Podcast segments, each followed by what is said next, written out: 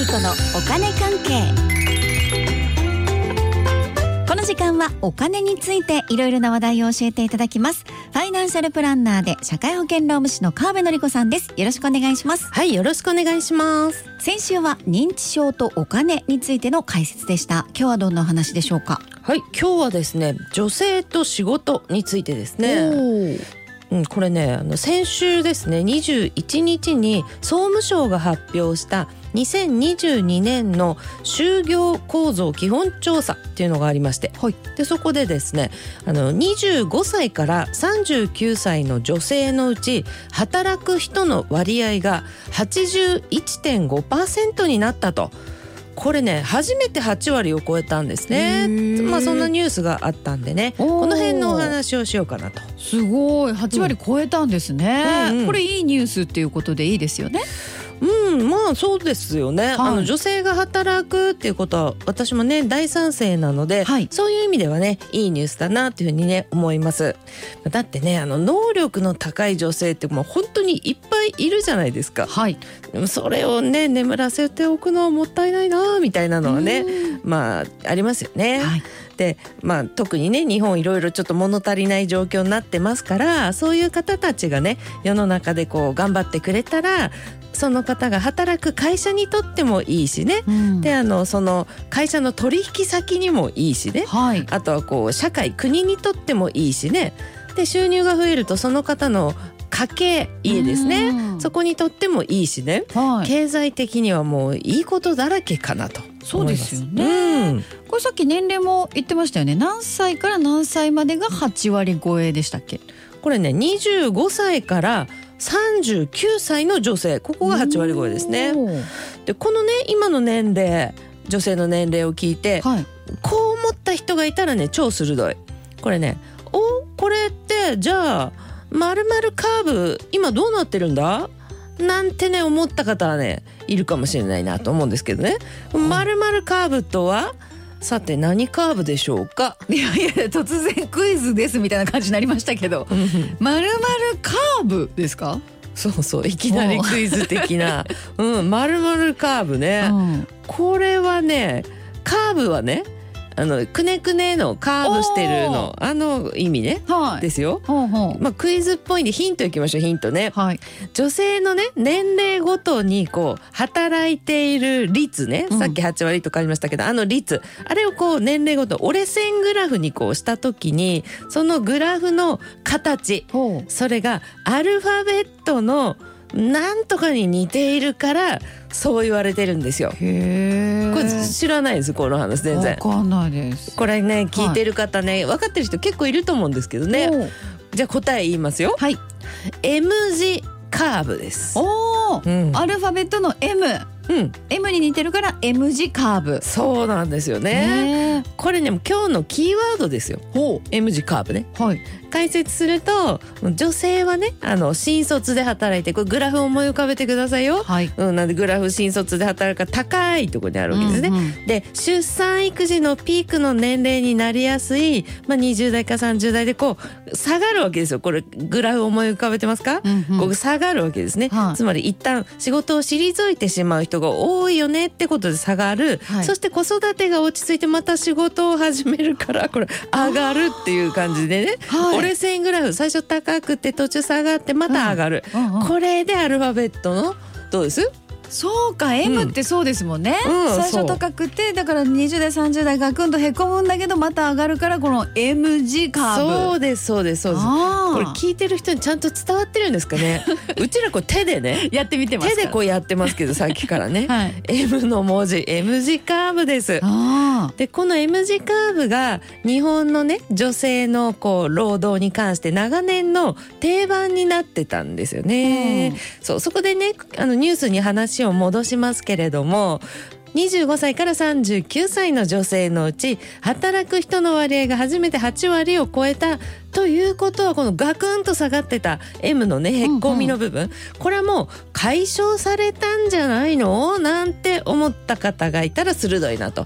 あそうかそうですよね。だからその M のへこみがぐぐっとこうちょっと持ち上がった形そうそうそう。になってるっていうこ持とですね。ち上がってねまあなんていうのか台形っぽくこうあなってるそうかわけですよね。こう理論上こう増えたならそうなんじゃないっていう感じになりますよね。ね、そう確かにそうなんですよね。この M 字カーブっていうのがほぼ解消されたという話なんですよ。へえでもねこれね本当に解消かって言われるとちょっといろいろ問題点だったりとか指摘されている部分もありましてこれはですね本当に解消かって言われている理由は、はい、女性の中でねうん。非正規雇用で働いている方がああ。53.2%なんですよ。うわー。そっか、うん。じゃあ8割超えって言っても、うん。まあ扶養の範囲内とかそういう方が多いってことになるんですかね、そうですそうです。そこねうん当然多いですね。そうなんですよ。それでねまあみんなが OK だったらいいんですけれども、はい。仕事をセーブして非正規にしているっていう人もね多いかなと思うんですよ。そうですうねん、それしかなかなか見つからないとかあえてそうしてるっていうならねまあ仕方ないっていうのもあるんですけれどもまあねセーブをして抑えてるっていう意味ですね、うんっていうのも多いかなっていうのがねこれは年収の壁問題あるじゃないですか。はい。130とか106万の壁とかね。あれとの関係はどうなんだ？なんていうのも単に8割超えで終わるんではなくまあ細かなね調査も必要かなっていうふうに思いますよね。そうですね。うん、あとこの年収の壁もそうなんですけれども別な壁もあるかなと思っていてね、ほう。まあ、家事と子育て。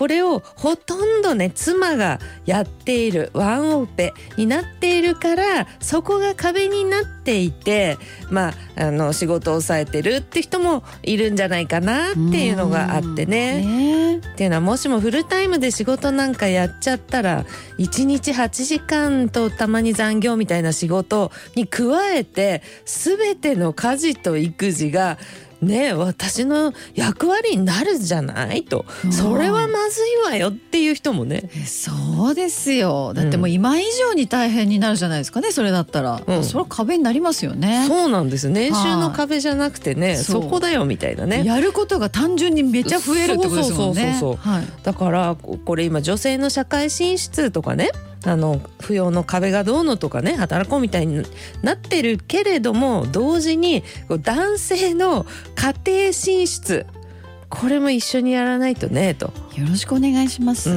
んですね。そうしないと女性が社会進出してもこう、ね、ちょっと出産は控えようかなとか、うん。あと一人欲しかったけどちょっとやっぱりいいかなとかねそういう少子化につながるっていうのもありますしね。はい。うん、その点ねヨーロッパとかねあの例えば北欧とかはい、あとフランスとかね、うん。うん、そういうところは出生率をです出生率ね、うんうん。あの子供の数ね、はい。ををこう増やしていきながらもうこれねうまくやりましたねって感じはする。あで男性も女性も働いていて。そして男性の家事育児時間もすごく多いんですよね。ーあそうなんですね。そうなんですよ。しっかりやってくれるんですね。そうそうそうそう、うん。まあだから出生率がねこうん。うガクンって日本みたいに少なくなってないのかなっていうのありますよね。ありますよ。だっうん。てやってくれたらね、まあねね。そうなんですよ。でこれあのヨーロッパって日本と違って昔からそうだったんじゃないなんて思ったりするんですけれど、はい。そうでもないんですよ。そうなんだ。そう。昔は日本みたいにこう男性が仕事女性が家事と育児みたいな感じだったんですねヨーロッパも。それが改善されてるんですよ。変わることがあるんですねどうやったの？かちょっと真似したいなみたいなね。知りたいですよねどうやって男性変わったみたいなね。うんそんな気しますよね。うん。あ、でも女性も変わったのかもしれないけどね、うんヨーロッパね。日本はまだこうちょっとね守りっていうタイプの女性もいるのかな？わかんないですよね。その辺ね。うん。そうそうそれでねその点ね今でも性別役割分業が根強いのが日本と韓国だと。うわ性別役割分業うん、男性が仕事で女性が家事と育児っていうやつですね。そうそれですそれですね、うんそれもちょっとキーワードまた。うん。性別役割分業、うん、これね。うん。これもね解消していかないと家計の収入が増えないしね。やっぱり日本の少子少子化ねあのあそして人口減少の社会ですね経済的に小さくなっていくっていうところには対応していけないから経済的にしんどくなりますよね。うん。うんね、あとちょっと小ネタをはい。最後に M 字カーブ改善している都道府県ランキングっていうのがあってある意味女性が働きやすいのかなランキングかもて。ことですね。うん、1位うん。島根県ですってへえ。2位高知県ですっておお。3位秋田県。ね北海道は。47都道府県中29位っていう微妙な。微妙ですね。ね。そうそうそう。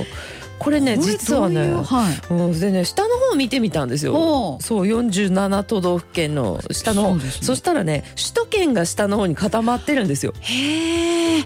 だからあの地方の方がね実家が近くておじいちゃんおばあちゃんが見てくれるとかもねあるような気がしますあねりそもちろん行政の工夫とかねうん。もあるかもしれないんですけど首都圏が低いっていうのを見るとそういうのもちょっと思いましたね。ということでね本当にこれ難しい問題なんですが日本が結構抱えている問題の中でねこの、まあ、労働力不足とか家計収入減少とか少子化とかねそういうのはこう全部女性が働いて女性が子供を産んでって話につながるのでうん女性結構大変になってくるわけですう。よね。うんだからこれどうやったらハッピーな感じで改善できるのかなっていうのを考えちゃいますね。そうですね。うんもういろいろ絡んでますし、うんなんかその世の中のムードみたいなものもありますしうんね。ねなかなか難しいですよそうね。そして女性が大変になるのもね困る。なんですよ、うん本当に今日は女性と仕事について教えていただきました、ファイナンシャルプランナーで社会保険労務士の川辺典子さんありがとうございましたはいありがとうございました。